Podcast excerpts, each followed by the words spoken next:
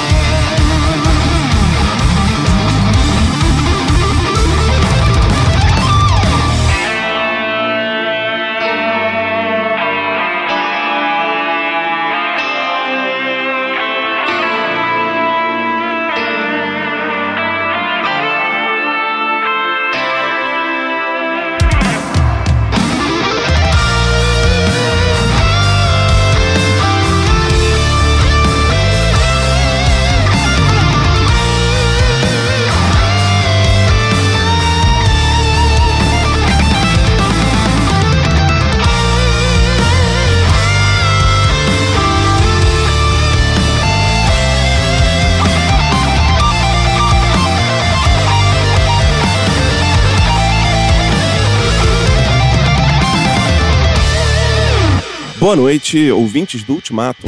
Boa noite, amigos. Começamos aí com Ozzy Osbourne, com Believer ao vivo, e em seguida, ouvimos por último, na verdade, aí o Gus G, com Demon Stomp. Qual a relação entre o Ozzy e o Gus G, Edu? Então, Gus G, né, guitarrista grego que tocou com Ozzy Osbourne em um disco só, né, o Scream.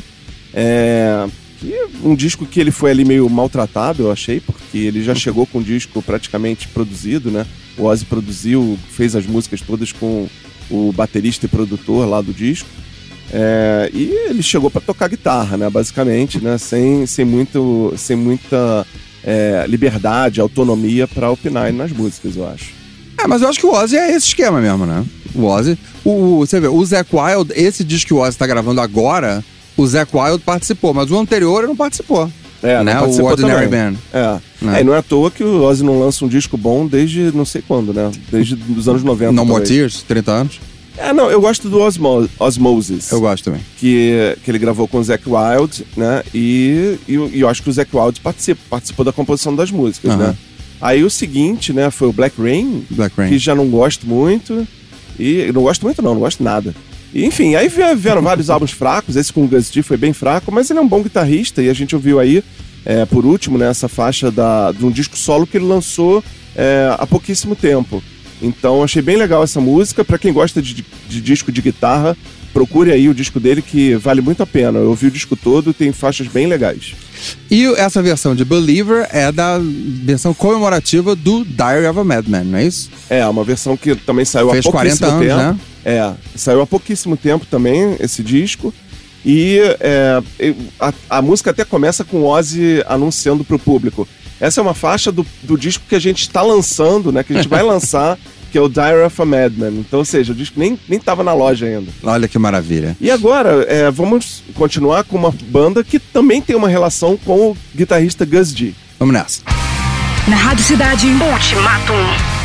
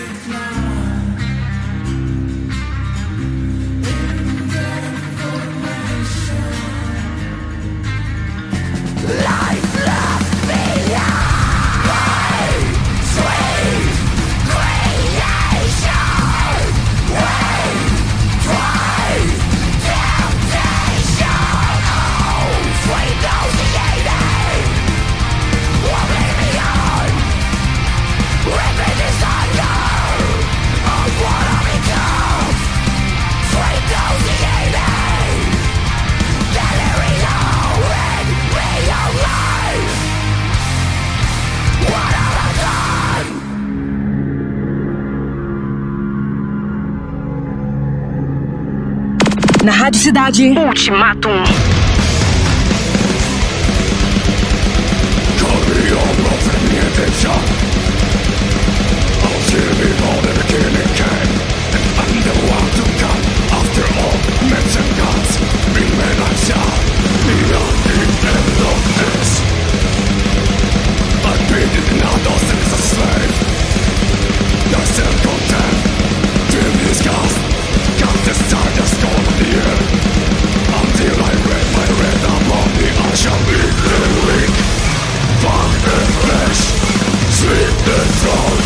Consum the dead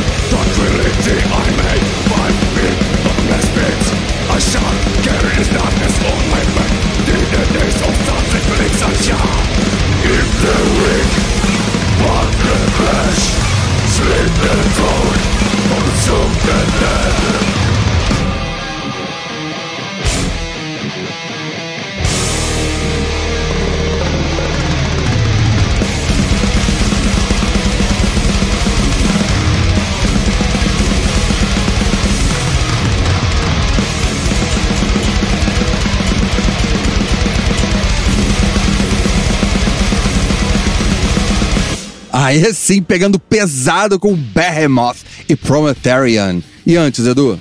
Antes ouvimos Night Rage com Nauseating Oblivion.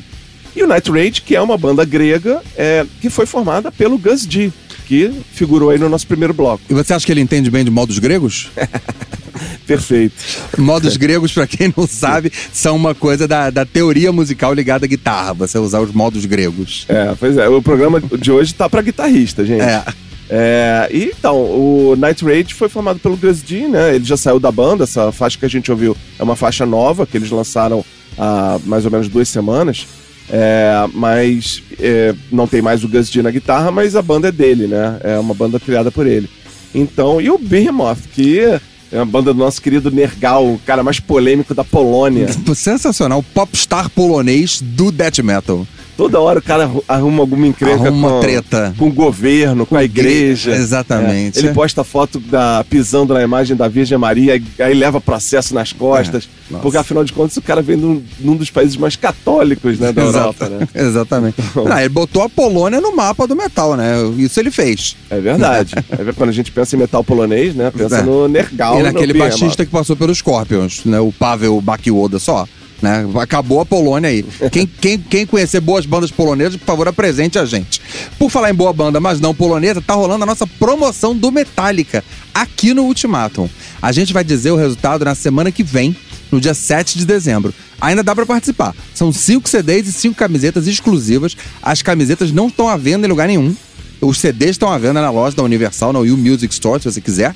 A gente tá dando cinco e mais cinco camisetas do Metallica. Vai no site da Rádio Cidade. Isso aí, galera. Vamos participar. Que essa vale a pena, hein? E vamos pro último bloco agora, né? Vamos Bernardo? homenagear um amigo nosso.